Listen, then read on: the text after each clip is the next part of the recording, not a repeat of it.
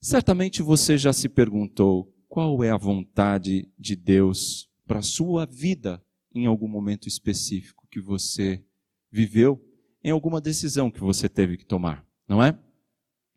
E às vezes nós ficamos naquela bifurcação sem saber ao certo qual a direção tomar.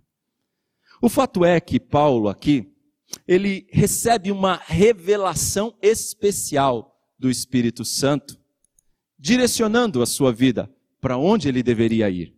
E no caso, era para ele ir para Jerusalém. Se a gente observar o capítulo anterior, que passamos por ele na semana passada, só para relembrar, lá nos versos 22, olha o que diz: Agora, compelido pelo Espírito, estou indo para Jerusalém, sem saber o que me acontecerá ali. Só sei que em todas as cidades o Espírito Santo me avisa que prisões e sofrimentos me esperam. Ele tinha com clareza essa direção de Deus. E nós? Certamente, irmãos, nós não vamos receber uma revelação extraordinária de Deus, ouvindo a sua voz falando conosco dos altos céus e a gente escutando audivelmente aqui. Mas nós já ouvimos a palavra do Senhor, nós já ouvimos a voz do Senhor todos os dias através das Escrituras. Ele se revelou a nós de maneira especial também através das sagradas Escrituras, da Sua santa palavra. Nós temos aqui a manifestação de Deus. Nós temos aqui ensinos claros. Talvez não para você tomar aquela decisão, me caso com a Maria ou com a Joaquina, com o Pedro ou com o João. Vou para os Estados Unidos ou vou para Osasco? Você não vai ter esse tipo de orientação nas escrituras, mas você vai ter princípios claros nas escrituras que devem nortear as suas decisões. E nós temos que andar segundo esses princípios. Meus irmãos, eu quero destacar três lições para nós nesta manhã a partir deste texto que nos fala a respeito da vontade do Senhor. E a primeira lição a respeito da vontade do Senhor é que ela deve ser feita a despeito do que dizem os irmãos, do que dizem as pessoas próximas de nós. Certamente que os irmãos da igreja de Éfeso onde Paulo acabara de sair, de se despedir, não, não saiu de Éfeso, mas se despedir dos irmãos, da liderança de Éfeso. Certamente aqueles irmãos disseram para Paulo: Paulo, fica um pouco mais com a gente. Paulo, pensa bem. Você já fez tanto pela igreja, você merece um pouco de paz, Paulo. Fica um pouco mais com a gente. Certamente eles deveriam ter dito para Paulo assim: Paulo, você também merece um pouco de descanso. Paulo, você vai correr risco de vida lá para quê, Paulo? Pensa um pouco em você, você já fez muito pelos outros. Certamente Paulo deve ter ouvido tudo isso e mais um pouco por lá. Mas ele tinha compreensão da vontade do Senhor. E ele está disposto a obedecer, custe o que custar. Repare o verso de número 1, um, meus irmãos. Depois de nos separarmos deles, embarcamos e navegamos diretamente para Cós. Depois de nos separarmos. Esse verbo esse verbo no original, ele tem um significado maravilhoso e é por isso que eu faço questão de destacar aqui. O presbítero Newton está sorrindo ali porque ele entende bem o que, que é esse, esse separarmos aqui. A ideia do separarmos é rasgar, é descolar. Quando nós nos descolamos dele, imagina alguém que compartilhou o coração. Eu disse na semana passada, compartilhou a vida. E ali já está unido. Foram três anos com aqueles irmãos. Paulo pregou, eles deixaram a Diana dos Efésios, uma deusa falsa, deixaram os ídolos suportaram Demétrio, suportaram tantas coisas viveram momentos maravilhosos com Paulo ali em Éfeso. Agora Paulo estava indo embora, o coração estava rasgado, essa é a linguagem aqui. Tiveram que descolar. É algo semelhante, irmãos, a você, pai, você, mãe, que um dia teve que se, se despedir do filho. Já pensou, Ellen, quando Marcela foi para Portugal, ter que dar tchau no aeroporto, saber que eu não sei quando vou vê-la novamente. O coração descola, é rasgado quando você tem que se despedir assim. Era essa a sensação aqui desse texto. Quando o nosso coração foi descolado e tivemos que partir. Meus irmãos, havia uma preciosa comunhão entre eles, havia afeto, havia emoções aqui envolvidas. Aqueles irmãos consideravam Paulo demais e Paulo também a eles. Inclusive, não só eles, mas quando Paulo chega em Tiro, as cidades que passaram aqui, quando ele chega também em Cesareia, os irmãos vão tentar retê-lo, inclusive com lágrimas. Olha o verso 13. Paulo diz: Por que, vocês estão chorando? Vocês estão partindo meu coração. Notem, irmãos, não foi fácil a pressão que os irmãos estavam colocando aqui sobre Paulo para que ele não fosse a Jerusalém. É certo que essas manifestações de carinho, o texto diz que partiram o coração de Paulo, emocionaram a Paulo, mas ainda assim ele estava convencido de que ele tinha que viajar a Jerusalém. Por quê? Porque essa era a direção de Deus. Essa é a direção que lhe foi dada pelo Espírito Santo. E Paulo então tinha o objetivo de cumprir esta missão. Paulo tinha o desejo, eu já, já contei aos irmãos aqui, vamos recordar, de levar até Jerusalém aos irmãos carentes, judeus carentes que estavam passando por perseguição lá em Jerusalém. Ele recolheu ofertas em várias igrejas e o desejo dele era levar estas ofertas para aqueles irmãos antes do dia de Pentecostes. E aquilo significava algo muito importante porque era uma unificação da igreja do Senhor Jesus, gentios ofertando, abençoando irmãos judeus, mostrando que a igreja é uma só. Aquilo era importante, era um objetivo que Paulo tinha muito claro. E depois disso ele queria ir para Roma, depois disso ele queria chegar até Jerusalém, o que nos mostra que Paulo não estava esperando que ele fosse morrer aqui em Jerusalém, como de fato não é isso que vai acontecer. Ele vai sofrer sim, mas morrer agora não. Veja bem, meus irmãos, Paulo então des se despede dos irmãos e vai. E repare que ele tem pressa em chegar lá. Ele pega um, uma embarcação pequena e ele vai navegando de cidade em cidade ali pela costa, bem perto da costa, vai não pega alto mar. Ele usa um barco pequeno e vai fazendo paradas constantes. Mas o seu desejo de chegar logo era grande. E quando ele chega em um determinado momento, ele, ele, ele tem oportunidade de pegar uma embarcação grande, um navio cargueiro, que ia para a Fenícia. Uma viagem mais longa, 650 quilômetros. E ele vai pegar esse navio, porque ele é um navio grande e, consequentemente, tem condições de viajar em alto mar. Mas era uma viagem muito mais perigosa em alto mar. Era muito mais tranquilo e seguro continuar viajando ali pela costa, fazendo paradas do que aquela viagem em alto mar. Mas Paulo não está calculando riscos, ele não está preocupado com, com esses riscos, ele quer chegar logo lá para cumprir a sua missão. Que exemplo maravilhoso esse de Paulo. Falando aqui os, os versos 2 e 3, eles mostram para nós que quando ele chega ali na região de. Vamos pegar o texto eu esqueço os nomes, encontrando um navio que ia fazer a travessia para Fenícia. Repare que quando ele chega em Pátara, ele passou por Cós, passou por Rhodes, até Pátara, verso 1. Quando ele chegou ali em Pátara, verso 2 diz que ele encontrou um navio para fazer a travessia para Fenícia. E ali ele embarcou nesse navio e fez então a travessia. Avistou Chipre, chegou na região sul, navegando até a Síria. Quando ele chega à Síria, ele desembarca com os irmãos ali na cidade de Tiro, onde o navio, que era cargueiro, deixou a sua carga. Era bastante carga, certamente, e demorou sete dias para descarregar o navio, e esse tempo Paulo vai procurar os discípulos daquela cidade para se reunir com eles. Esse navio cargueiro, ele podia carregar muita gente também, não era só carga, eram navios que chegavam a ter 300 metros, e carregava muita gente também. Só para os irmãos terem uma ideia, aquele navio que Paulo pega e encalha lá na ilha de Malta, no capítulo 27 de Atos, nós vamos chegar lá se Deus permitir. Aquele navio ele encalha e ele tem ali 276 pessoas dentro. Então era muito comum esse tipo de viagem de pessoas utilizando navios cargueiros. Pois bem, versos 3 e 4 ainda, desembarcamos em Tiro, onde o nosso navio deveria deixar sua carga. Encontrando os discípulos dali, ficamos com eles sete dias. Eles, pelo Espírito, recomendavam a Paulo que não fosse a Jerusalém. Paulo chegou em Tiro. E ali ele tem a oportunidade de ficar com os irmãos por sete dias, o tempo que o navio ia ser descarregado.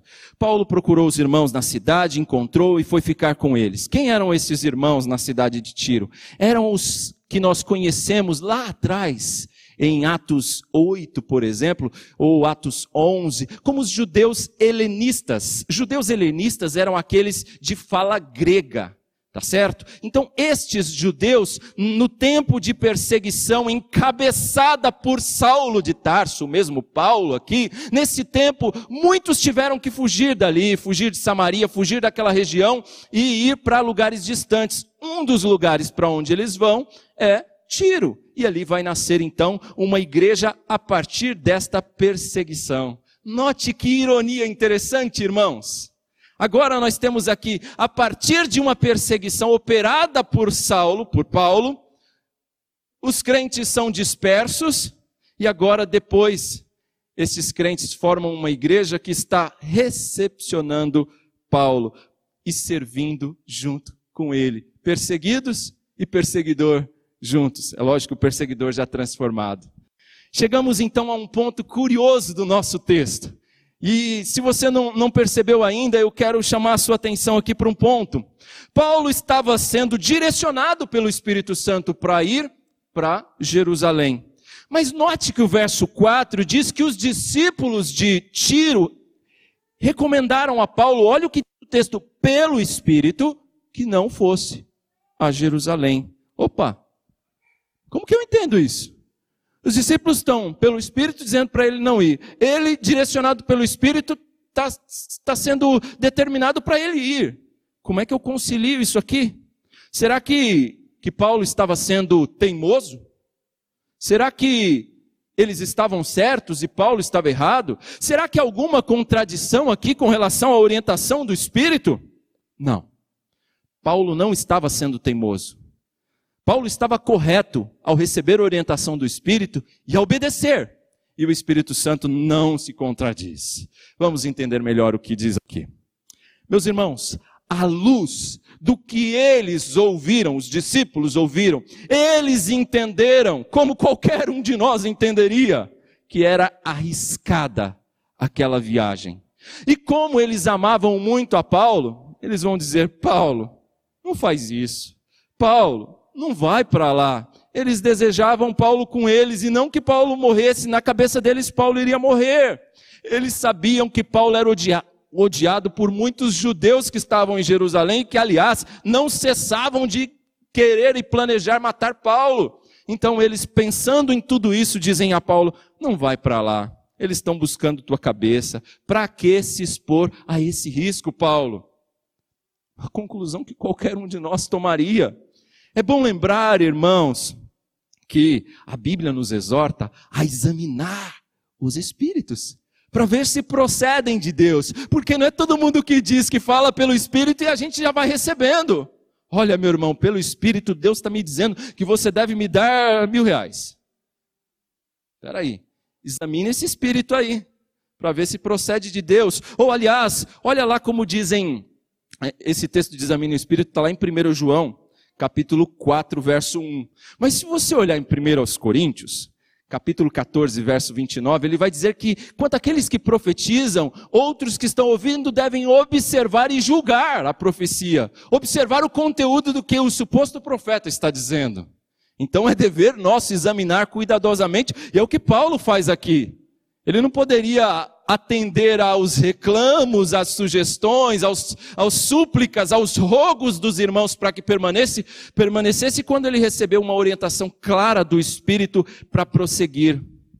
Meus irmãos, Paulo sabia muito bem quem era o Senhor. E depois que o Senhor se revelou a ele, dali para frente, Paulo estava disposto a obedecer o Senhor e seguir a sua orientação exatamente, custe o que custar.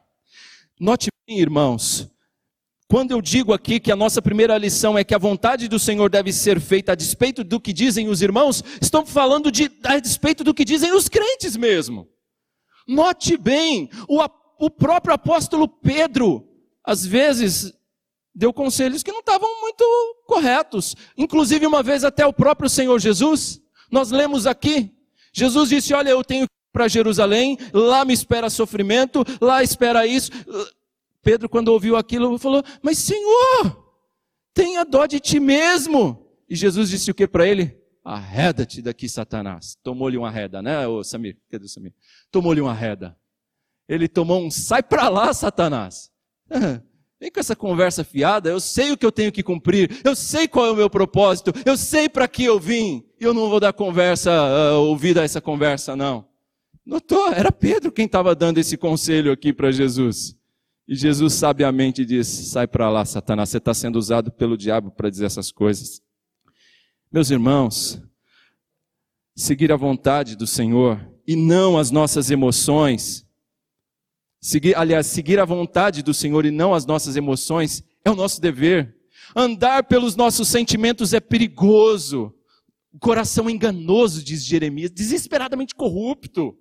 É melhor andar segundo o que orienta a palavra de Deus. Eu disse, talvez ela não vai dizer para você explicitamente, faça assim ou faça assado, mas ela vai te trazer princípios claros pelos quais você deve nortear suas decisões. Paulo fazia isso. Estava sensível à direção do Espírito Santo. E como estava, meus irmãos? Estão lembrados do texto que nós lemos aqui em Atos 16? Sensível ao Espírito Santo, Paulo não foi para uma região. Ele queria ir para a Ásia, mas o Espírito compeliu a ir para onde? Para a Europa para Filipos. Passa a Macedônia e ajuda-nos. E Paulo fez o quê? Passou a Macedônia, obedeceu, ainda que isso lhe custou caro lá. Ao chegar lá foi bem recepcionado ele e Silas, né? Já levaram logo um sacode, foram para a prisão e cantavam lá quando foram libertos. Notou, meus irmãos?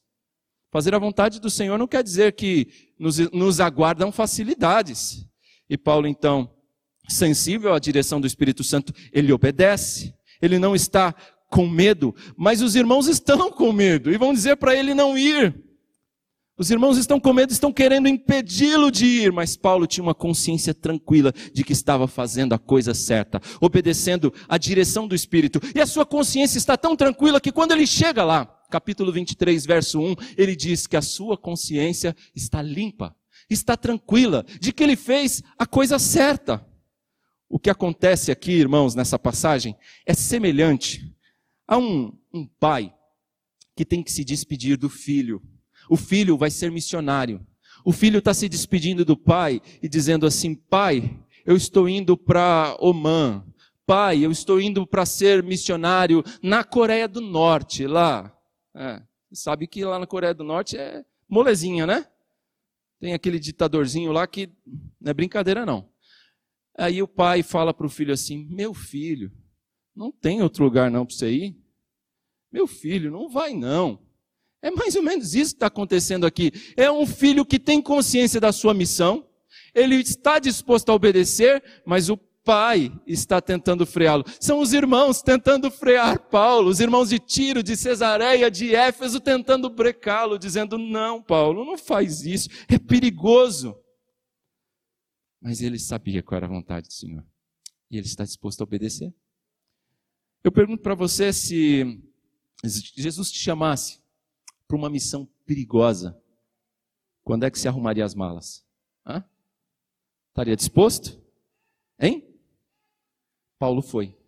Paulo estava. Paulo resistiu aos apelos dos irmãos e foi obediente a Deus, seguindo para Jerusalém, embora soubesse que sofrimento lhe aguardava lá. Aliás, isso não era novidade para Paulo, né? Todo lugar que ele chegava, ele experimentava um pouco de sofrimento, prisões e coisas do tipo. Mas aqui então nós temos a segunda lição. Se a primeira lição é que a vontade do Senhor deve ser feita a despeito do que dizem os irmãos, a segunda lição é que a vontade do Senhor deve ser feita a despeito, apesar do sofrimento. Veja o verso 5 e 6 agora. Mas quando terminou o nosso tempo ali, partimos e continuamos nossa viagem. Todos os discípulos, com suas mulheres e filhos, nos acompanharam até fora da cidade. E ali na praia nos ajoelhamos e oramos. Depois de nos despedirmos, embarcamos e voltamos para casa. Então repare que ele fica sete dias com os irmãos de Tiro eles tinham muito carinho por Paulo, apesar de pouco tempo aqui, eles conseguiram ganhar um carinho por Paulo. Paulo era alguém que despertava afeto e amor nos irmãos. Era alguém que se emocionava também. E é importante eu dizer isso para vocês, meus irmãos, porque às vezes é, a gente fica com aquela sensação de que Paulo era o homem da capa preta. Sério, carrancudo, e que despertava medo por onde ele passava, grandalhão, e nada, era baixinho, simpático, não era nada disso. E Paulo era assim, despertava as afeições, afeto dos irmãos. E aqui mais uma vez, a despedida vai ser emocionante. Apesar de menos que a de Éfeso, mas vai ser emocionante. Os discípulos, e não só eles, suas famílias, diz Lucas. Lucas dá os detalhes aqui de novo, tá vendo? Suas famílias os acompanharam até onde? Até a praia. Hã? Se só falar de praia, interessante, não é? Boa ideia, não é? Muitos gostam de praia, mas poucos estão dispostos, a fazer uma reunião de oração na praia. Foi o que Paulo fez. Reuniu os irmãos ali, eles oraram, ajoelharam e oraram. Não quer dizer que todas as nossas orações têm que ser de joelhos, nós temos orações de pé, orações deitado, orações ajoelhados na Bíblia, mas aqui eles se ajoelharam, eles oraram. Uma reunião de oração foi o que Paulo fez com aqueles irmãos. Paulo entendia muito bem a preocupação dos irmãos, mas ele entendia também que aquele sofrimento que ele haveria de passar não podia ser evitado, porque a missão que ele tinha para cumprir era, era muito mais importante e não podia ser negligenciada. O verso 7 continua para nós, vamos observar. Depois, demos prosseguimento à nossa viagem, partindo de Tiro, e aportamos em Ptolemaida onde saudamos os irmãos e, part... e, e ficamos ali um dia com eles. Ptolemaida ficava a cerca de 44 quilômetros dali. Logo que Paulo chega, ele se encontra com os irmãos e vai passar um dia, diz o texto, com eles. Depois ele vai para Cesareia. Dali, de Ptolemaida até Cesareia, são 56 quilômetros, mais um dia de viagem. Essa cidade, Cesareia, a gente já falou um pouquinho dela, mas eu quero relembrar os irmãos. Certamente que alguns já esqueceram. Cesareia era a capital administrativa do governo romano lá na Judéia. Ok? Então era uma cidade importante.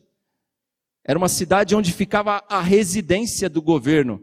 Eh, tentando aproximar um pouquinho para os irmãos entenderem melhor com o nosso país, era como se fosse Brasília onde ficava a residência do governo, os poderes. Então era a sede do governo romano na Judéia, tá certo? Então era lá que ficava, nessa cidade. Tanto é que os judeus detestavam Cesareia, consideravam que Cesareia não fazia parte do território deles, por conta de saber que ela hospedava o governo romano ali.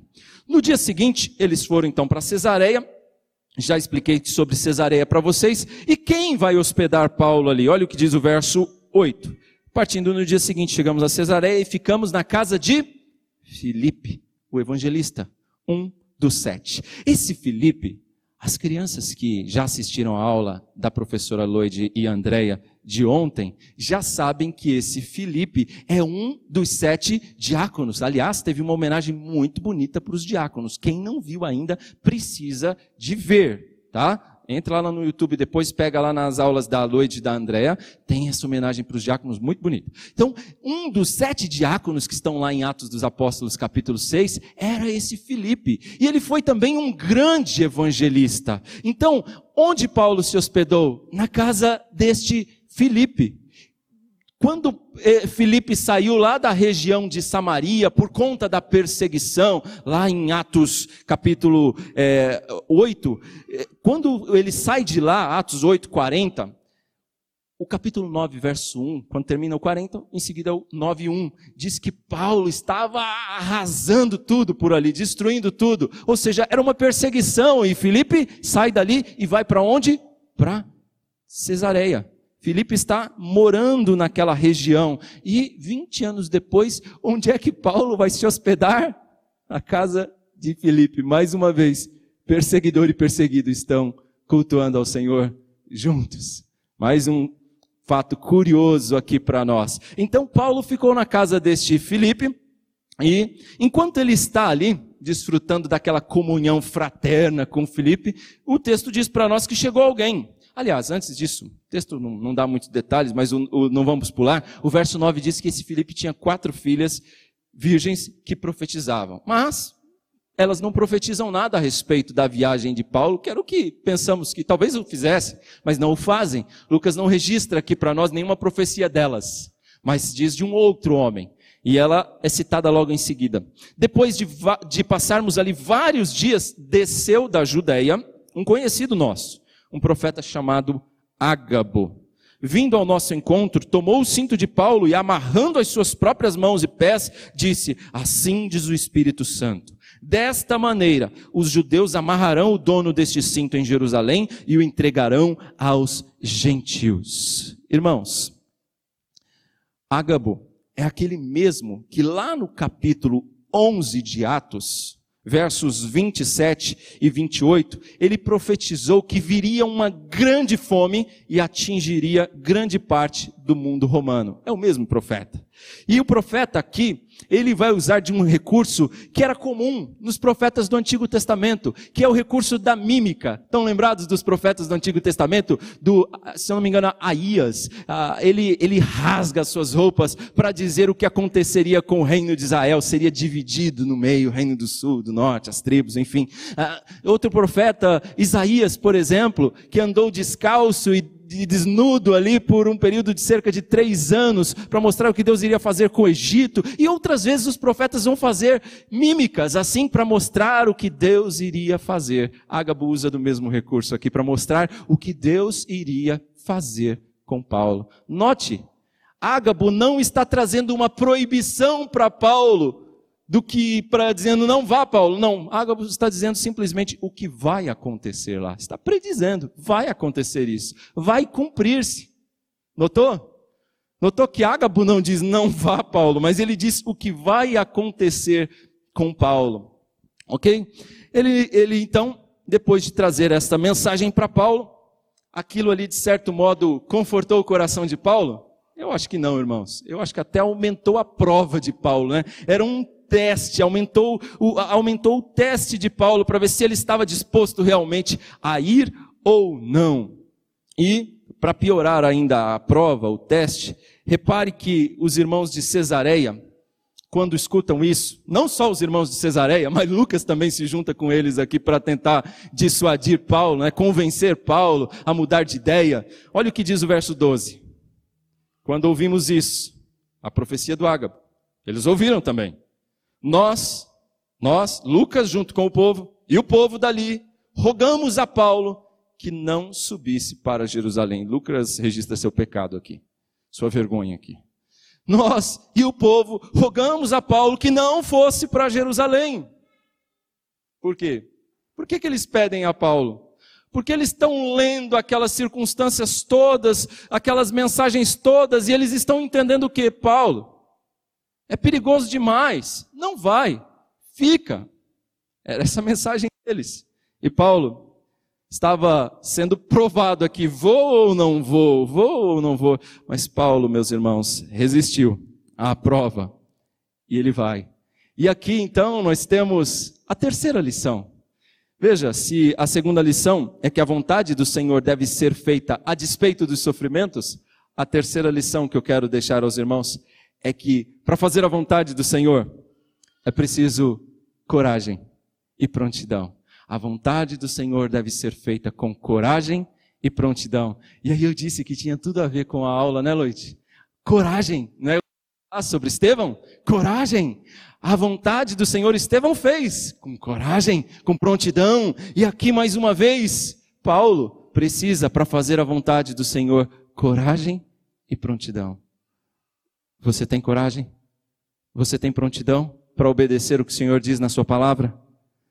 Nem o conselho dos irmãos, nem os sofrimentos que Paulo sabia que ia passar por lá, os perigos que ele ia enfrentar, foram suficientes para impedi-lo de obedecer à vontade do Senhor. Ele estava preparado para o que viria pela frente. A sua resposta foi clara, no sentido de que ele tinha coragem e prontidão para cumprir a sua missão. custe o que custar. Olha o que diz o verso 13, que resposta maravilhosa, merece pôr num quadro aqui. Olha, então Paulo respondeu: Porque vocês estão chorando e partindo meu coração. Estou pronto não apenas para ser amarrado, mas também para morrer em Jerusalém pelo nome do Senhor Jesus. Estou pronto não só para ser amarrado, mas para ser morto, se for preciso, pelo nome do Senhor Jesus. O Senhor Jesus já tinha mostrado para Paulo lá em Atos 9, 16, o quanto, vou mostrar a ele o quanto importa sofrer pelo meu nome. Paulo guardou bem isso, sabia? Que ele não tinha moleza dali para frente. E ele vai experimentando isso. Ele está disposto a morrer pelo nome do Senhor Jesus. Aliás, ele era um imitador do Senhor Jesus. Lá em, em, Mateus 16, o texto que nós lemos, 21 a 28, Jesus sabia também do que o esperava em Jerusalém. E ele diz que está indo para lá. Pedro quer freá-lo, né? E tomou a reda. Então, note, ele é um imitador do Senhor Jesus aqui, que mesmo sabendo que estava reservado para ele, no caso de Jesus, era a cruz, não era a mesma situação de Paulo, onde Cristo era ainda pior. Jesus vai. Verso 14. Como não pudemos dissuadi-lo, fazê-lo mudar de ideia, desistimos e dissemos, repare, Lucas aqui se incluindo, seja feita a vontade do Senhor. Lucas e os demais irmãos desistiram de convencer a Paulo. E ao que parece, eles é que foram convencidos por Paulo para seguir a viagem junto com ele. E então aqui, eles buscaram viver aquilo que eles aprenderam do Senhor Jesus Cristo na oração do Pai Nosso. O que diz lá? Seja feita a sua vontade, Senhor. É isso. E é isso que eles oram aqui. Senhor, seja feita a sua vontade, Senhor. Prepararam as malas e subiram para Jerusalém, diz o verso 15 com Paulo. Depois disso, preparamos-nos e subimos para Jerusalém. Alguns dos discípulos de Cesareia nos acompanharam e nos levaram à casa de Minasson, onde devíamos ficar. Ele era natural de Chipre Talvez um homem rico aqui para ter uma casa grande, se hospedar muita gente, e um dos primeiros discípulos, um discípulo antigo já.